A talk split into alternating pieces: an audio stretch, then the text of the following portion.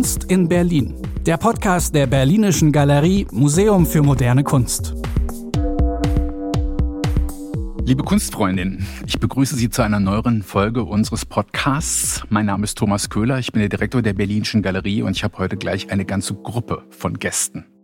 Frauke Bogasch, Silke Nowak, Anna Shapiro, Annalena Wenzel und Norbert Witzgal haben sich als Arbeitsgruppe zusammengetan und sich der Frage gewidmet, wie stark Herkunft Zugänge und künstlerische Karrieren beeinflusst und Kunstproduktion von ökonomischem, sozialem und kulturellem Kapital abhängig ist. Frauke Bogasch, Silke Nowak, Anna Shapiro und Norbert Witzgal sind heute bei uns. Annalena Wenzel hat uns einen O-Ton mit ihren Statements zugeschickt. Die Ausstellung Klassenfragen bringt Werke aus der Sammlung der Berlinischen Galerie mit zeitgenössischen Positionen zusammen. Von Zeichnung und Malerei über Rauminstallationen bis hin zu filmischen Arbeiten und Hörstücken. Bevor wir näher auf die Ausstellung eingehen, würde mich interessieren, wann habt ihr überhaupt erfahren, dass die NGBK, die neue Gesellschaft für bildende Kunst, nicht mehr an gewohnter Stelle wird operieren können? Äh, hallo, ich bin Frauke Bugasch. Ich antworte gleich mal. Also wir haben es im Rahmen unseres Bewerbungsprozesses mitbekommen und wir wussten aber schon, dass die Buchhandlung, die vorne drin war in den Räumen der NGBK äh, Kisch und Co., äh, bereits Räumungsklagen hatte und die wurden dann auch, glaube ich, im Sommer 21 unter Tränen geräumt. Also es war schon Thema während unserer Bewerbung. Annalena Wenzel ist eigentlich das längste Mitglied in der NGBK und wird dann noch ergänzende Infos dazu haben. Hallo, mein Name ist Annalena Wenzel und ich bin froh, auf diesem Wege auch Teil des Gesprächs sein zu dürfen. Weil ich am längsten in der NGBK schon aktiv bin, kann ich vielleicht etwas zur Struktur des Basisdemokratischen Kunstvereins sagen, der uns gewählt hat auf der Hauptversammlung 2020. Darin wird deutlich, dass wir schon wirklich seit zwei Jahren auch an diesem Thema arbeiten. Das funktioniert so, dass man sich als Arbeitsgruppe zu fünf zusammentun muss mit einem Konzeptvorschlag für eine Ausstellung und dann eben auf der Hauptversammlung sich präsentiert und gewählt wird. Und für uns war von vornherein klar, dass wir gerne in der Berlinischen Galerie ausstellen möchten, dass wir dieses Thema in die Berlinische Galerie bringen möchten und haben uns, weil es eben diese Kooperation im Vorfeld schon gab, dafür explizit beworben. Und vielleicht an dieser Stelle tatsächlich nochmal ein Dank an Thomas Köhler für die Carte Blanche, die wir dadurch auch bekommen haben. NGBK und Berlinische Galerie haben schon mal zusammengearbeitet. Da gab es eine große Ausstellung zum Künstler Alfredo Jarre, die damals eher aus räumlichen Gegebenheiten bei uns stattgefunden hat und in der NGBK und auch noch auf den Stufen der alten Nationalgalerie. Also das war unsere erste nachbarschaftliche Berührung, kann man sagen. Und äh, deswegen lag es für mich eigentlich auch auf der Hand, äh, diese solidarische Geste auszuüben und zu sagen, kein Problem, ihr habt kein Haus mehr, ihr seid praktisch ohne institutionellen Background, dann muss dieses Projekt an einem anderen Ort realisiert werden. Und wie muss ich mir vorstellen, wie habt ihr dieses Thema gefunden? Denn es gab ja wahrscheinlich auch Mitbewerber, die andere Projekte vorgestellt haben. Wie müssen wir uns diesen Vorgang vorstellen? Denn wie so ein Kunstverein wie die NGBK organisiert ist, das entzieht sich, glaube ich, vielen. Da weiß man nicht so genau, wie das eigentlich abgelaufen ist. Also mit wie vielen anderen Leuten habt ihr euch denn da beworben und wie schnell kamt ihr zu dem Thema, Klassenfragen in einer Ausstellung zu erörtern? Äh, zu dem Thema kamen wir, weil wir uns untereinander in verschiedenen Konstellationen kennen und das Thema Klassenfragen, Fragen der Zugänge, Fragen der Möglichkeiten uns alle umtreibt. Und das war eigentlich der Startpunkt. Es war eigentlich so, es ist an der Zeit, darüber mal intensiver zu forschen, zu arbeiten und dazu vielleicht auch eine Ausstellung zu machen. Und äh, unser gemeinsamer Hintergrund, der uns auch noch verbindet, ist, dass wir alle eine künstlerische Praxis haben, in Berlin leben und dabei eben immer wieder auf die ja, Zugangsschwierigkeiten gestoßen sind, die die Kunstwelt ja, manifestiert. Und ich fand es natürlich spannend, wenn ich das vielleicht noch ergänzend sagen darf. Ich wusste ja noch gar nicht, welche Ausstellung bei uns stattfinden würde. Aber als sich das Thema dann mehr und mehr konkretisierte und auch die Versammlung stattgefunden hatte, dachte ich natürlich super. Und dann auch noch der Ansatz, Werke aus der Berlinischen Galerie mit einzubinden, das hat mich natürlich total eingenommen. Ich will vielleicht Silke Nowak einfach mal fragen, inwieweit hast du Selbsterfahrung gemacht oder inwieweit ist es wirklich so, dass die Herkunft den Zugang zur Kunstwelt beeinflusst. Ja, ich glaube schon, dass die Herkunft dann eine ziemlich große Rolle spielt. Wenn man in einem Elternhaus oder in einem Kontext aufgewachsen ist, wo ähm, man Personen kennt, die selber studiert haben, dann ist es vielleicht für einen selbstverständlich, dass man auch an eine Universität oder Akademie geht. Wahrscheinlich ist es auch so, dass das Umfeld einen dann auch ermuntert, das zu tun. Für mich war das nicht so der Fall. Ähm, und das war für mich auch ein totales Wunder eigentlich, dass ich dann irgendwann es geschafft habe, Kunst zu studieren. Du hast in der Pressekonferenz ziemlich ausführlich über den Begriff des Klassismus mhm. gesprochen, der vielleicht jetzt auch nicht jedem geläufig ist und dadurch auch schon wieder klassistisch wird. Kannst du vielleicht was dazu sagen? Ja, gerne. Also Klassismus, der Begriff bedeutet Diskriminierung aufgrund der Klassenherkunft oder aufgrund der finanziellen Situation. Und die finanzielle Situation, das ist eben was, was für sehr viele KünstlerInnen eine Rolle spielt, weil sehr viele, also gerade die, die kein Geld geschenkt bekommen haben, keine Erbschaft angetreten haben und auch nicht ja, Erfolg haben auf dem Kunstmarkt, haben wenig Geld, weil sie müssen oder wir müssen Brotjobs machen. Das sind dann meistens ein paar Tage pro Woche. Und da bleibt am Ende nicht mehr so viel Zeit für die künstlerische Praxis. Und dann ist ja auch die Frage, kann ich mir ein Atelier überhaupt leisten? Wenn ich mir eins leisten möchte, muss ich ja noch mehr arbeiten. Das heißt aber dann im Umkehrschluss, dass ich noch weniger Zeit habe, um im Atelier überhaupt sein zu können. Aber ein Atelier ist auf der anderen Seite natürlich wichtig, weil ich glaube, wenn man einen großen Raum hat, hat man auch Ideen für größere Kunstwerke und nimmt auch mehr Raum ein in Ausstellungen. Und auch die Kosten der Materialien spielen natürlich eine Rolle. Das hat dann auch eine Auswirkung darauf, wie groß oder klein die Arbeiten sind, die wir produzieren will ich vielleicht äh, gerade äh, die Frage an Norbert Witzgal weitergeben. Materialien, mit denen KünstlerInnen arbeiten, die können ja mitunter ausgesprochen teuer sein. Wie verhält es sich mit den verwendeten Ressourcen in dieser Ausstellung? Was ist da besonders auffällig?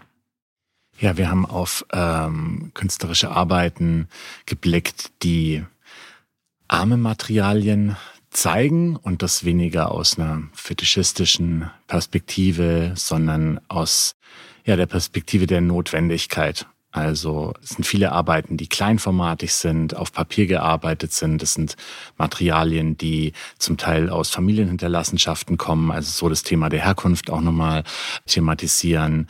Es äh, sind Arbeiten, die ephemer sind, die also beim Ausstellungsabbau wieder verschwinden werden. Es sind Arbeiten, die zum Teil aus Müll entstanden sind, sodass nur der Kontext, also der Raum, der Galerie, des Museums sichtbar macht, dass es sich um Kunst handelt. Und wenn man diese Gegenstände wieder aussetzen würde auf, in den Straßenraum, sie einfach weggekehrt werden würden. Also das sind so Aspekte, die in der Ausstellung materiell auch sichtbar werden. Vielleicht auch nochmal eine Frage zur Materialität. Frauke, bei deiner Arbeit bin ich ja ganz besonders frappiert durch die Art und Weise, wie du sie präsentierst. Vielleicht kannst du die kurz beschreiben, denn die macht ja das Arme, das Improvisierte zum Thema. Genau, ich zeige eine Videoarbeit, die in Paris entstanden ist. Ich habe mich 17 Jahre auf das Kulturaustauschstipendium des Landes Berlin beworben, ein Platz für Paris. Ich habe das dann bekommen und ähm, dachte, die, diese Videoarbeit mache ich als Rückprojektion. Das heißt, ähm, der Beamer beamt auf eine Leinwand. Die Leinwand ist aber Transparenzfolie und der Projektionskasten ist ein selbstgebauter Pappkarton. Ich habe aber goldenes Gaffer verwendet, weil bisschen Glamour darf sein. Aber ich fand es sehr wichtig, dass es eben kein fertiger Bildschirm oder Monitor ist, sondern dass man einfach sieht, ähm, es geht auch mit eben wenig Geld eine coole Projektionsfläche zu machen. Will vielleicht jetzt Anna Shapiro mal fragen. Ihr habt ja eine Arbeit äh, gewissermaßen schon als äh, Vorab-Pressebild ausgesucht. Da geht es ganz stark um den, um den Zugang zu den entsprechenden Ressourcen, ja, von Vlad den Nachnamen habe ich jetzt gerade nicht parat, aber es ist, glaube ich, vielleicht auch gar nicht so schlimm. Vielleicht kannst du das transparent eigentlich einfach mal wiedergeben, denn darin ruht ja auch Institutionskritik. Und wir sind ja hier auch in einem Landesmuseum. Hier gibt es also auch bestimmte Strukturen, hier gibt es auch bestimmte Barrieren.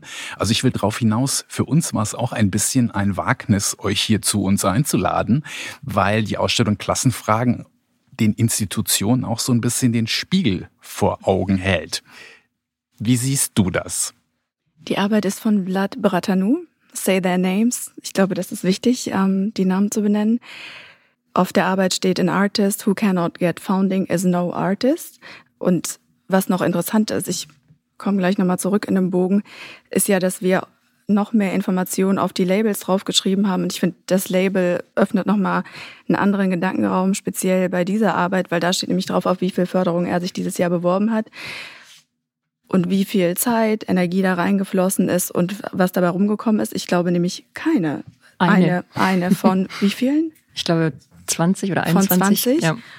Und es geht darum, die Bedingungen sichtbar zu machen. Und ich glaube eigentlich, das in dieser Kombination zeigt ganz viel, was passiert da eigentlich oder wie sieht so ein Alltag, also wie, oder was heißt ein Alltag, wie sieht so eine Realität aus und wie sehen ganz, ganz konkret die Bedingungen aus.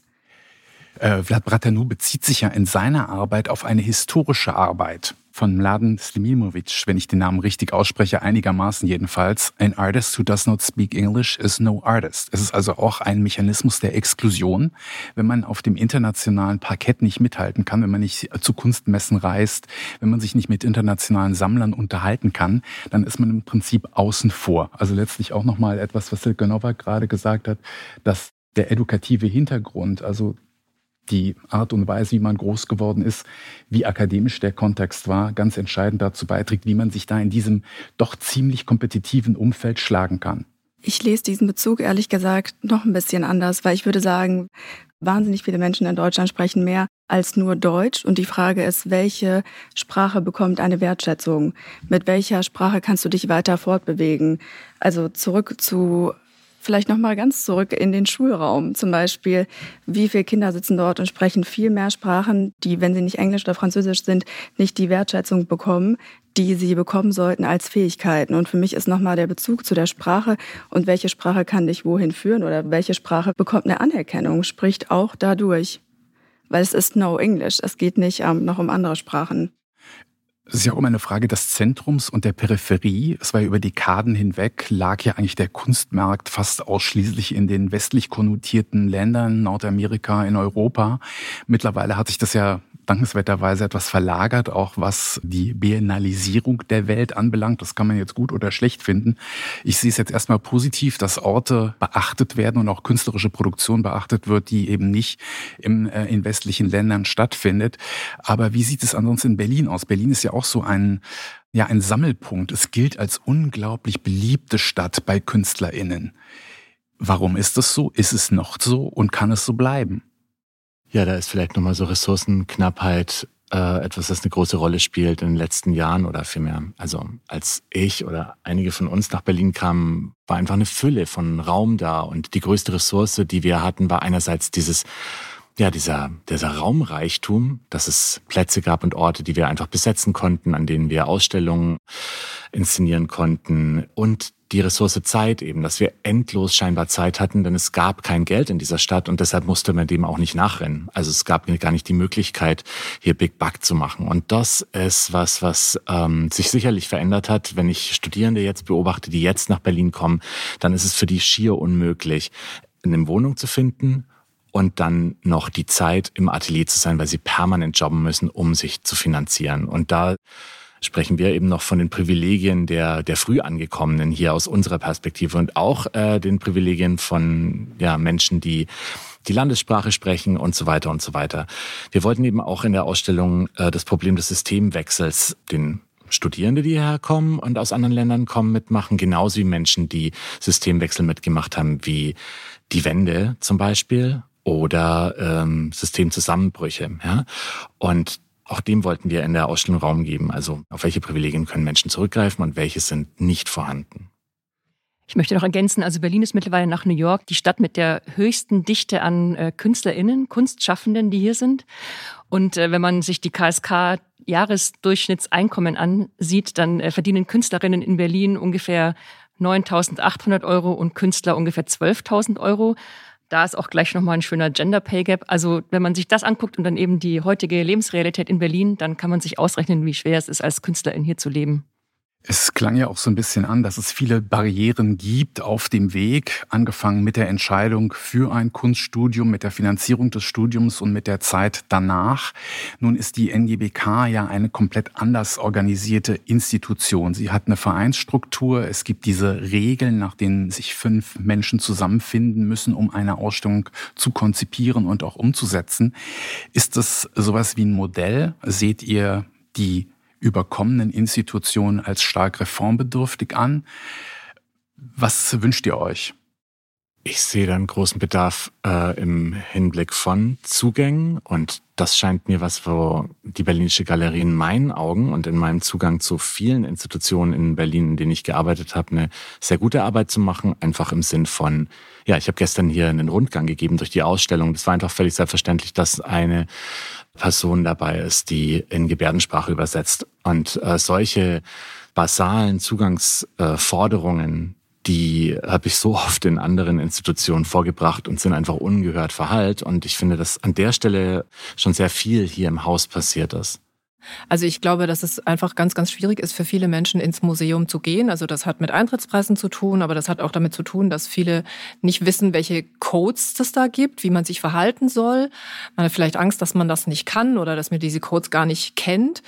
Ich glaube, dass es sehr oft auch so ist, dass die Kunst auch schon so sehr elitär ist, also nicht nur die Räume, dass es für Menschen schwierig ist, das zu verstehen oder einen Zugang dazu zu finden.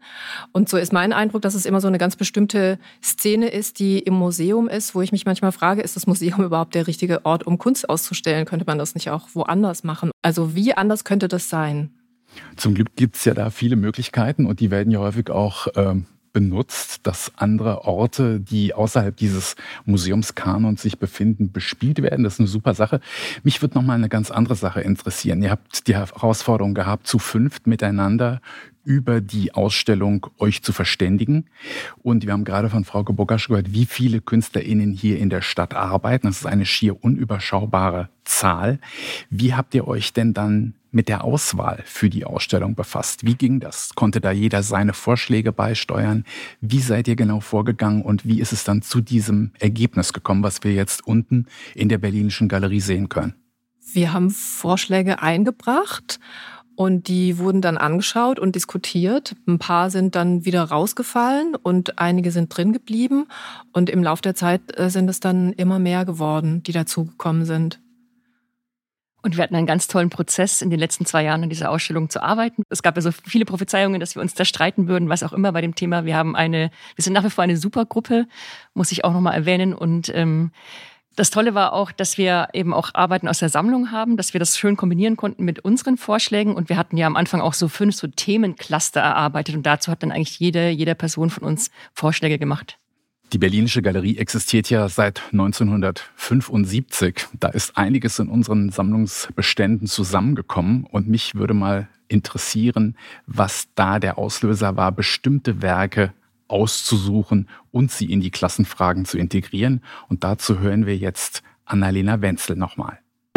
Ja, es war eine tolle Gelegenheit, mit der Sammlung der Berlinischen Galerie arbeiten zu können, weil das sonst einfach oftmals einfach zu hohe Kosten sind, äh, was den Transport und die Versicherung betrifft, wenn man ja Arbeiten von externen ausleiht. Und dass wir das eben auf diese Weise konnten, hat uns sehr gefreut. Wir haben es von Anfang an mit geplant, auch Arbeiten einzubeziehen. Und ich kann sagen, dass ich zum Beispiel sofort an Hannah Höcht gedacht habe und ähm, mich sehr gefreut habe, dass sie Teil der Ausstellung werden kann, weil ich sie als Künstlerin sehr schätze, aber eben auch es interessant fand, die Möglichkeit zu haben, ihr Werk unter diesem Aspekt der Klassenfrage zu betrachten, die Frage zu stellen, inwieweit ihre Arbeit und die Verwendung von des Materials eben auch mit ihrer finanziellen Situation zu tun hatte. Das war eine bereichernde Perspektive.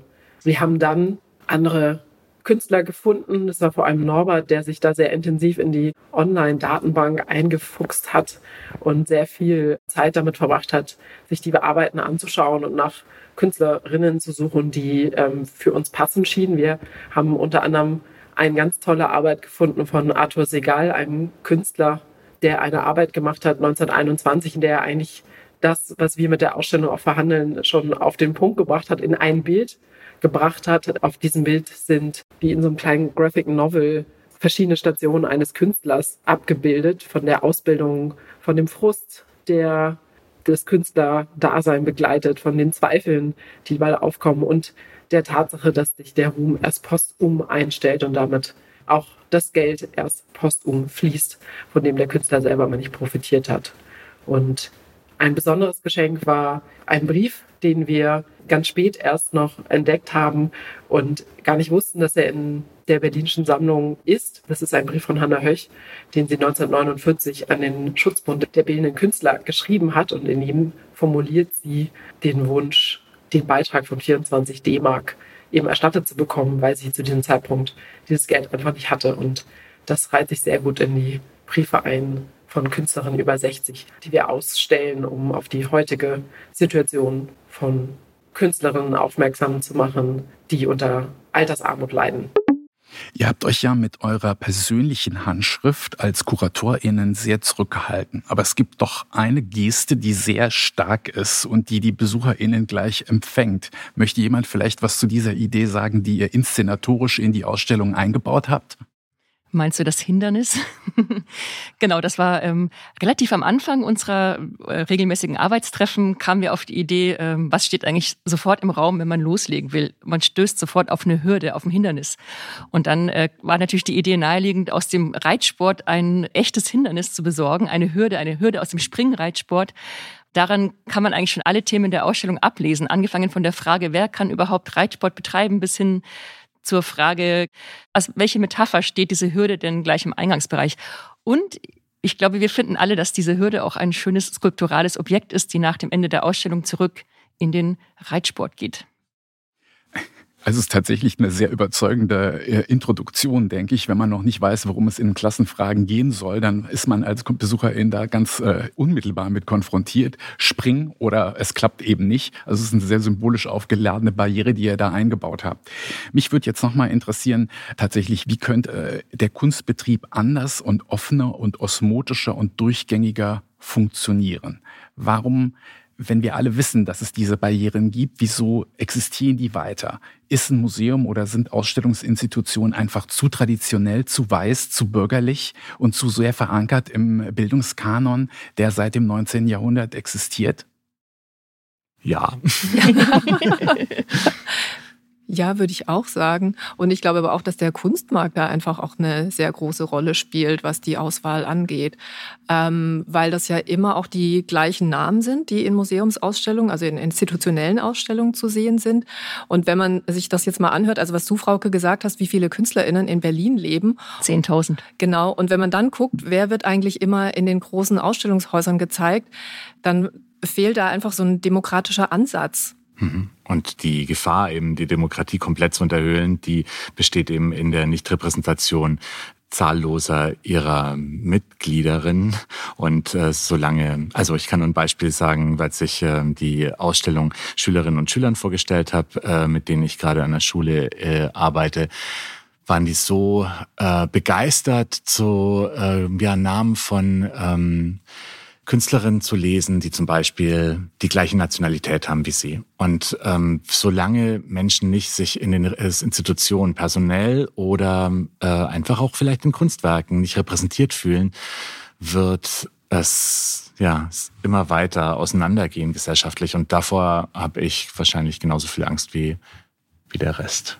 Vielleicht kann ich noch so praktisch dazu was sagen, weil ich glaube, das verbindet so ganz viele Themen. Einerseits auch die Frage, wie seid ihr auf die Werke aufmerksam geworden? Ich finde ein Beispiel, was mich total bewegt hat, ist, wie Silke ähm, auf Künstlerinnen zugegangen ist und unter welchem Einsatz, unter welcher Recherche. Zum Beispiel Karin Pauser, die gestern oder vorgestern den ähm, das Bundesverdienstkreuz, glaube ich. Das Bundesverdienstkreuz bekommen hat, dass das, ähm, genau, dass Silke hingefahren ist, dass Silke sie getroffen hat, dass Karin ihr dann die Arbeiten überreicht hat. Und das war, also weil die Frage ist ja, wie müssen sich oder wie könnten sich Institutionen bewegen? Ähm, und das natürlich auch die Frage ist, wie, was bedeutet das dann für eine Kuratorin oder ein Kurator, so wie eben Silke da vorgegangen ist? Wie viel Bewegung muss auf der Seite stattfinden, damit anderes sichtbar wird? Oder genauso auch das Beispiel der Künstlerin, die auf dem Mehringdamm wohnen und die obdachlos sind, wo Silke hingefahren ist und zum Beispiel also wöchentlich einfach die Arbeiten abgeholt hat. Und das sind ja Leute, weil, also zurück zum Kunstmarkt und so weiter, also vielleicht auch als Frage für Sie, wie werden Sie auf Leute aufmerksam oder wer kommt hier ins Haus und wer kommt nicht ins Haus, nicht nur als Besucherin, ähm, wie geht man mit Leuten um, die vielleicht nicht mal eine Webseite haben? Oder wie, ähm, wie suchen wir heutzutage nach Dingen? Und ich finde es eigentlich wahnsinnig anregend, auch dann nochmal zu überlegen, wie gehe ich eigentlich vor, wo will ich zum Beispiel mich ähm, nochmal anders bewegen oder anders suchen oder wen muss ich fragen, weil ich es gerade selber gar nicht weiß, um vielleicht auf eine Stelle zu kommen oder an eine Person, an eine Arbeit, an ein Werk zu kommen, die ich vermute, die es, dass es das draußen geben muss, ähm, aber zum Beispiel noch keinen Kontakt hatte. Es hat für mich sehr viel mit, ähm, also mit auch so einer, ja, mit einer Bewegung zu tun, die man in diesem Feld auch machen kann und die wir versucht haben zu machen. Also ich kann vielleicht sagen, dass wir das als Museum auch versuchen, uns zu bewegen. Es gibt hier unterschiedliche Rahmenbedingungen natürlich. Wir haben auch immer die Sammlung als ein historisches Backup der wir uns auch verantwortlich fühlen. Aber ich muss sagen, die Berlinische Galerie ist schon ein ziemlich osmotischer Ort und ich habe an anderen Häusern gearbeitet. Da kann ich nur sagen, das war da nicht so. Ich habe im sozialdemokratischen Frankfurt der 80er Jahre angefangen zu studieren. Da kosteten die Museen noch keinen Eintritt. Da war Hilmar Hoffmann da, der Kultur für alle propagiert hat. Und ich habe dann am Museum für moderne Kunst gearbeitet und da gab es praktisch jeden zweiten Abend Empfang für Banken. Und da habe ich zum ersten Mal gemerkt, okay, wo ich da eigentlich gelandet war. Ja, ich hatte also zwar Kunstgeschichte studiert, aber ich war in einem musealen Kontext tätig, der für eine bestimmte Gruppe zuständig zu sein schien. Und die fühlte sich wiederum auch in irgendeiner Weise diesem Haus zugehörig. Und das ist vielleicht eine Besonderheit von Frankfurt, ja. Und das ist hier in Berlin ganz anders. Und ich möchte hinzufügen, zum Glück. Und da vielleicht gerade noch ergänzend, will jetzt gerade nicht euer Thema stehlen, aber äh, wir sind ein Haus, das praktisch keinen Corporate Partner hat. Ja, wir haben nur die IBB, ist ja keine echte Bank, und die GASAG, okay, ist ein echtes Unternehmen, ja, aber das sind die beiden einzigen, die wir haben. Das heißt, die Verantwortlichkeiten dem Kapital gegenüber die sind ausgesprochen gering. Und ich begreife das eher als eine Freiheit, auch wenn sie vielleicht in mancher Hinsicht Einengung bedeutet, weil man nicht so viel Geld ausgeben kann wie Häuser mit dicken, fetten Sponsoren oder äh, sehr potenten Freundeskreisen. Das ist bei uns eher Grassroot und eher äh, nah an den Produzenten. Jedenfalls so würde ich mir das wünschen. Und deswegen ähm, freue ich mich eben auch, dass ihr diesen Beitrag hier zu unserem Programm leistet. Und man muss jetzt auch mal sagen, in die New York Times haben wir es, glaube ich, noch nie geschafft mit einer unserer Ausstellungen. Aber ihr, yay, das ist super großes Kompliment und das zeigt auch, wie nah ihr an den Fragen seid, die im Moment einfach akut sind und die uns vermutlich auch noch eine ganze Weile beschäftigen werden. Aber jetzt schweifen wir, glaube ich, etwas ab. Ich möchte ganz kurz sagen, es ist auch toll, dass wir das äh, ermöglichen konnten, äh, dass es freien Eintritt gibt für alle Kunstschaffenden im Rahmen der Ausstellung, weil ich finde das eben auch so eine ganz grundlegende Frage nach Zugängen. Künstlerinnen sollten eigentlich wieder freien Eintritt bekommen in Museen. Ne? Und das ist toll, dass wir es zumindest jetzt im Rahmen bis zum 9. Januar äh, ermöglichen ja, Frauke, das war ein guter Werbeblock. Du hast recht, da müssen wir noch mal darauf hinweisen, a, wie lange die Ausstellung läuft und dass KünstlerInnen freien Eintritt haben. Ich wollte eigentlich gerade noch so ein bisschen auf ähm, Entwicklung im Museumsbereich allgemein hinweisen, insbesondere wenn man an große Projekte denkt, die jetzt hier in der Stadt entstehen und die jedes Budget zu sprengen scheinen. Da bin ich mal gespannt darauf, äh, wie offen die dann sein werden. Zumindest äh, wird es ja sehr stark versprochen, dass das ein neuer Museumstyp sein wird, der dann da entsteht. Also wir haben viele heikle Themen angesprochen. Ähm, ich freue mich, dass ihr heute die Gelegenheit ergriffen habt, äh, mit uns diesen äh, Podcast zu bestreiten. Wir hören uns wieder im neuen Jahr. Und äh, erstmal sage ich Danke an euch, danke an die AusstellungsmacherInnen und äh, dass ihr heute hier gewesen seid. Ich hoffe, dass die Zuhörenden viele Anregungen aus dem Gespräch und aus euren Statements ziehen konnten. Dankeschön. Danke, Danke für die Einladung. Kunst in Berlin. Der Podcast der Berlinischen Galerie Museum für moderne Kunst.